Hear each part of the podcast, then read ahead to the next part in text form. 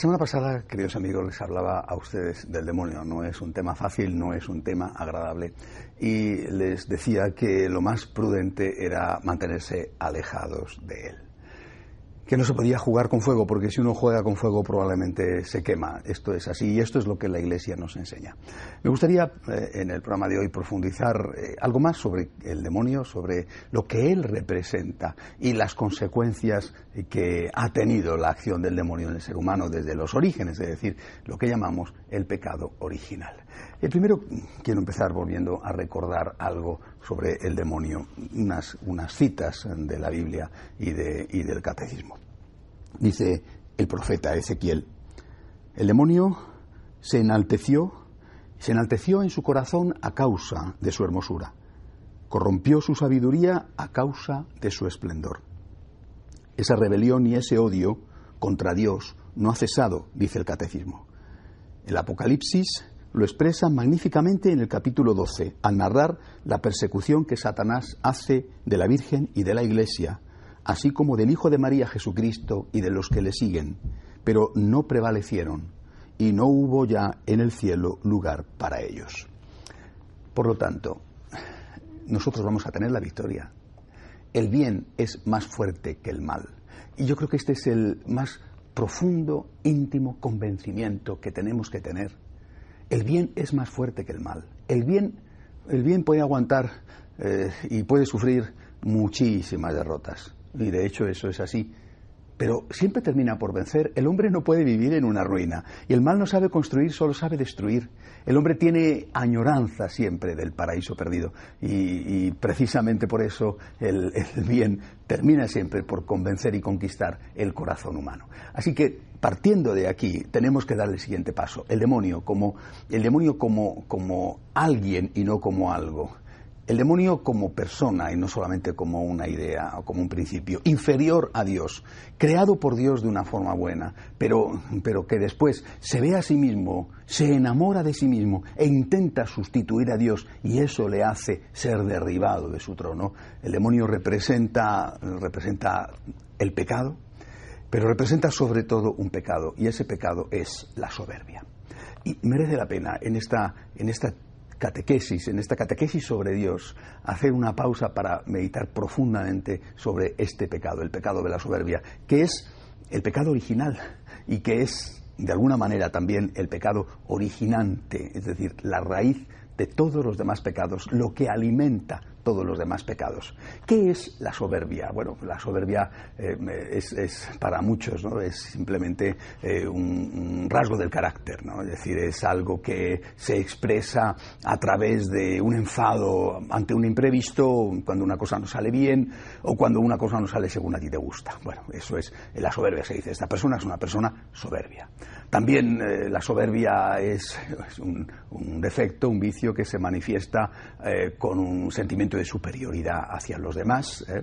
Eh, una superioridad que a veces sinceramente no tiene ningún motivo y desde luego es mucho más difícil aguantar a un ignorante soberbio que existen, ¿verdad?, que a un inteligente soberbio, pero al fin es soberbia, es decir, que, que al fin tú puedes creer que tienes más cualidades de las que tienes y, eso ya es, sí que es el colmo de la tontería, ¿verdad? Pero, mm, pero puedes ser consciente de que tienes determinadas cualidades, que efectivamente las tienes, pero en lugar de atribuírtelas, atribuírselas a Dios, te las vas a atribuir a ti mismo, las vas a volver en contra de aquel que te las ha dado, como hicieron precisamente los primeros padres, Adán y Eva.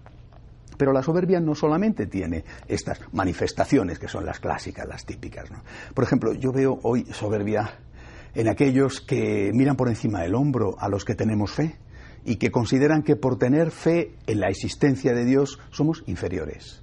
No tenemos los mismos derechos, eh, no podemos presentarnos en público, no podemos reclamar que nuestros principios se vean eh, plasmados en leyes, eh, consideran que somos una especie de ciudadanos de segunda, que no somos ciudadanos con los mismos derechos y obligaciones que los demás. Esto es soberbia. Esto es, por lo tanto, una manifestación clara y explícita de una actuación del demonio. Mm, también es una soberbia y una soberbia tremenda la de aquellos que mm, pretenden que no existe la ley natural, es decir, que no existe ningún principio ni bueno ni malo, que no hay nada objetivamente bueno ni objetivamente malo, que todo es relativo, que todo es eh, depende de cada uno de sus conveniencias eh, instantáneas. Esto es un acto de soberbia como veré más adelante, esto es precisamente el pecado original. Es un acto de soberbia eh, no pedir perdón, por ejemplo, no ceder nunca, eh, aunque no tenga razón, mm, siempre tengo que salirme con la mía. Eso es un acto de soberbia. También es un acto de soberbia no pedir ayuda, cuando, cuando estás viendo que, de verdad lo necesitas, pues tienes que ser humilde y acudir primero, por supuesto, a Dios, también después a las personas que te pueden ayudar, aunque eso suponga una cierta humillación, eh, pero, pero tienes que hacerlo. Lo contrario es soberbia. Es decir, la soberbia como pecado tiene muchas manifestaciones. La clase Perder los nervios, perder la paciencia, muy bien, esa seguramente unos la tienen más que otros, pero tiene muchas manifestaciones y esas manifestaciones son algo que tenemos que aprender a detectar, precisamente para no incurrir en ellas. decir, eh, un momento, esto es soberbia. No perdonar, no perdonar es un acto de soberbia.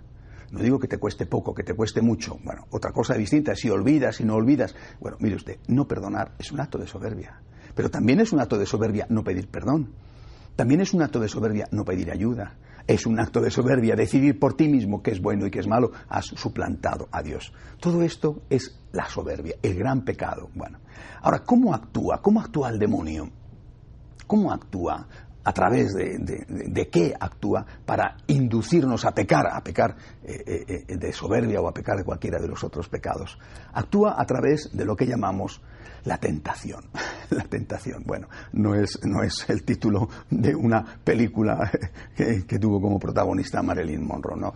La tentación, la tentación no vive arriba, la tentación vive dentro de nosotros. Porque una consecuencia de ese pecado original va a ser precisamente lo que llamamos la concupiscencia, es decir, el experimentar el mal como algo bueno. La tentación, decimos, tiene siempre su sabor. Si se nos presentara el mal como algo malo, es decir, si el mal cuando se nos presenta, cuando el demonio nos invita a hacer el mal, se nos presentara como algo horroroso, algo que nos va a hacer daño, algo que es mm, nefasto para nosotros, pues seguramente no caeríamos en la tentación. En cambio, la tentación siempre tiene su sabor. Es decir, la tentación se nos presenta como algo bueno. Hasta tal punto que en muchas ocasiones nubla completamente nuestra inteligencia. Y, nos parece, cuando estás sometido a la tentación, que la Iglesia no tiene motivos ni razones, salvo caprichos o incluso deseos de fastidiar y de impedir que la gente disfrute, al decir que determinadas cosas son malas. ¿Cómo puede la Iglesia prohibir en esta época, decimos, esto o aquello? que, anticuada, que atrasada, que tiene que ponerse al día. ¿Por qué? Porque la tentación tiene su sabor. La tentación se presenta siempre con la cara de algo bueno para ti, o algo bueno incluso para los tuyos, o algo bueno incluso para la humanidad. Si no fuera así, insisto, la tentación no sería secundada por nadie. Por eso es muy importante, y les aseguro a ustedes que en la dirección espiritual es fundamental, sobre todo cuando se hace la dirección espiritual con jóvenes, que es una etapa en la que es más difícil, no significa que sea ni mucho menos la única etapa de tentaciones, las tentaciones existen siempre, pero sobre todo cuando se hace la dirección espiritual con jóvenes, hay que ayudarles a que entiendan que no se puede ser juez y parte. Es decir, que cuando estás sometido a la tentación, por propia definición de lo que es la tentación, no tienes la capacidad de ser objetivo. No tienes la capacidad de ver las consecuencias negativas de ese comportamiento hacia el cual te sientes atraído. Eso forma parte del elemento tentador. Es decir, pierdes la capacidad de darte cuenta de que si cedes, de que si haces eso que te parece agradable, te parece incluso bueno, va a haber unas consecuencias negativas para ti o para otros. No se puede ser juez y parte. Creo que este es un elemento fundamental, repito, en la dirección espiritual hacia los jóvenes y también naturalmente hacia los adultos. Es decir, cuando estás en la tentación se te ofusca la cabeza, sobre todo determinadas tentaciones. Cuando estás en la tentación es muy frecuente que pierdas de vista el sentido del bien y del mal. Cuando estás en la tentación, lo que es importante es la fidelidad. No entiendo por qué la Iglesia prohíbe esto, pero me fío. No entiendo por qué la Iglesia dice que esto está mal, pero me fío. Eh, muchas veces, muchas veces nosotros mismos cambiamos eh, simplemente en función de cuál es nuestra circunstancia. Por ejemplo, cuando viene una adolescente o una jovencita o un jovencito, bueno, y te dice, padre, yo no entiendo por qué eh, no, puedo em, acostarme con, con, los chicos o cuando me apetece o acostarme con mi novio. Le digo, bueno, seguramente dentro de unos años si tienes hijos y si tienes hijas lo entenderás más fácilmente. Es decir, eh, en ese momento en que estás bajo la fuerza tentadora del demonio, estás gustando el mal como si fuera un bien. Y en ese momento no comprendes los motivos que puede tener Dios, que puede tener la Iglesia, que es la mensajera de Dios, la que hace presente siempre Dios eh, en la historia a los hombres, no puedes entender cuáles son los motivos para decir esto está mal, esto no lo puedes hacer. Es el momento de la confianza, es el momento del abandono, es el momento de la fe. Y, otro consejo más a propósito de la tentación, que es este segundo punto del cual quiero hablarles en el capítulo de hoy, después de la soberbia, cómo actúa el demonio, que es la tentación. Otro consejo más, manténganse lo más alejado posible de ella. Yo creo de verdad que se cumple ese, ese aforismo, ¿no? esa frase de, el que evita la tentación evita el pecado. No, no siempre es fácil y desde luego no siempre es posible, pero sí muchas veces. El que evita la tentación evita el pecado. Es decir, lo mismo que antes les decía, no jueguen con el demonio. Lo mismo que la, semana pasada les decía, no jueguen ustedes con determinadas prácticas que son de alguna manera de tipo satánico, no jueguen con el demonio. De ese mismo modo, les digo, el que evita la tentación evita el pecado. Es decir, manténganse a una prudente distancia del enemigo, manténganse a una prudente distancia de Satanás. Una última cosa eh, sobre la tentación, es muy importante también saberla, y es que la tentación puede ser vencida a veces también se nos olvida. Se nos olvida que la tentación tiene un sabor y que cuando estamos sometidos a ella no podemos ser jueces y parte, que hay que fiarse. Eh, se nos olvida que lo mejor es mantenerse siempre que sea posible, por lo menos, a una prudente distancia, porque el que evita la tentación evita el pecado. Pero se nos olvida también que la tentación puede ser vencida, que no estamos obligatoriamente eh, sometidos al pecado. Es decir, que la tentación es poderosa, claro pero lo mismo que el demonio es inferior a Dios y que el bien es más fuerte que el mal, también la gracia de Dios es más fuerte que la tentación. Podemos, y de hecho vencemos a la tentación, no con nuestras fuerzas, aunque sí con nuestra colaboración, vencemos a la, la, tentación con la gracia de Dios. La gracia de Dios vence a la tentación en nosotros, contando naturalmente con nuestra colaboración, porque no somos autómatas, es decir, el Señor quiere contar con la colaboración del ser humano para hacer el bien. Y esto creo que es importante. Por eso tenemos en la lucha contra el pecado, contra la tentación, por eso tenemos nosotros que acudir continuamente a llenarnos de la fuerza de Dios para poder vencer a la tentación. ¿Cómo lo vamos a hacer? Por ejemplo, con los sacramentos, con la vida de oración, mediante una vida de oración sana y también mediante, mediante una vida de ascética sana, estamos más capaces, más fuertes, más preparados para vencer a la tentación. Y, quisiera pasar ya como, como último punto de este capítulo a hablar de la primera tentación y del primer pecado, es decir, la tentación que dio lugar al pecado original. Eh, esta perfectamente narrada en el libro del Génesis. Es muy interesante y muy bello el relato, porque además, eh, eh, naturalmente está explicado con el idioma y el lenguaje que podían entender los hombres de aquella época, pero, pero es que está contándonos eh, el momento presente. Es decir, es un relato, el del, el del Génesis, que está diciéndonos exactamente lo que está pasando en este momento.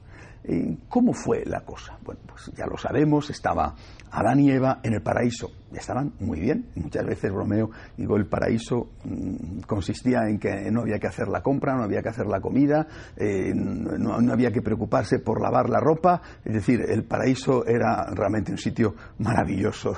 E incluso, eh, bueno, yo no sé si, si formaba parte de estar en el paraíso el no tener que trabajar, pero desde luego sí el no tener que trabajar como un castigo. Eh, es decir, el hombre y la mujer estaban muy bien en el paraíso. Habían sido creados por amor, por parte de Dios, creados hombre y mujer de manera complementaria y estaban muy bien. Sin embargo, había una limitación. Su libertad tenía un límite. Había algo que no podían hacer. Y eso fue precisamente lo que explotó el tentador, lo que explotó el demonio, lo que explotó la serpiente, que simbológicamente eh, representa al demonio. ¿Qué es lo que hizo? Se acercó a la mujer y le dijo, bueno, pues estáis aquí muy bien, esto es el paraíso, eh, pero ¿de verdad estáis tan bien? Pues hombre, sí, estamos, estamos muy a gusto, muy contentos, y podéis hacer lo que queráis. Pues, pues, pues prácticamente sí, solamente hay una pequeña cosa. Ah, ¿y esa cosa cuál es? Hombre, pues eh, Dios nos ha dicho que no comamos del fruto del árbol de la ciencia del bien y del mal. Ah, ¿y por qué? Hombre, porque nos ha dicho Dios que si comemos de ese fruto moriremos sin remedio. Y ahí viene la tentación.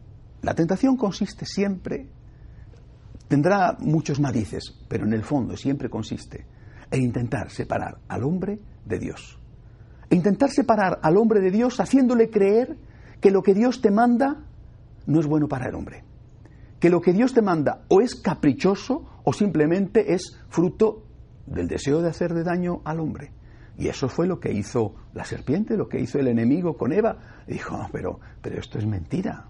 No es así. Dios te tiene miedo. Dios sabe que si tú decides por ti mismo, por ti misma, qué es bueno y qué es malo, si tú comes del fruto del árbol de la ciencia del bien y del mal, si tú decides por ti mismo qué es bueno y qué es malo, serás igual que Dios. Dios te tiene miedo. Esa es la tentación. De repente la mujer y después el hombre, Eva y después Adán, los dos de repente rompen su relación con Dios porque empiezan a desconfiar de Él. Empiezan a dudar del amor de Dios. Empiezan a pensar que efectivamente eh, Dios les está engañando. Y que si les ha puesto esa prohibición, no es porque romper la prohibición, decidir por sí mismos qué es bueno y qué es malo, les vaya a perjudicar, sino que a quien va a perjudicar es al propio Dios. Qué tentación, ¿verdad?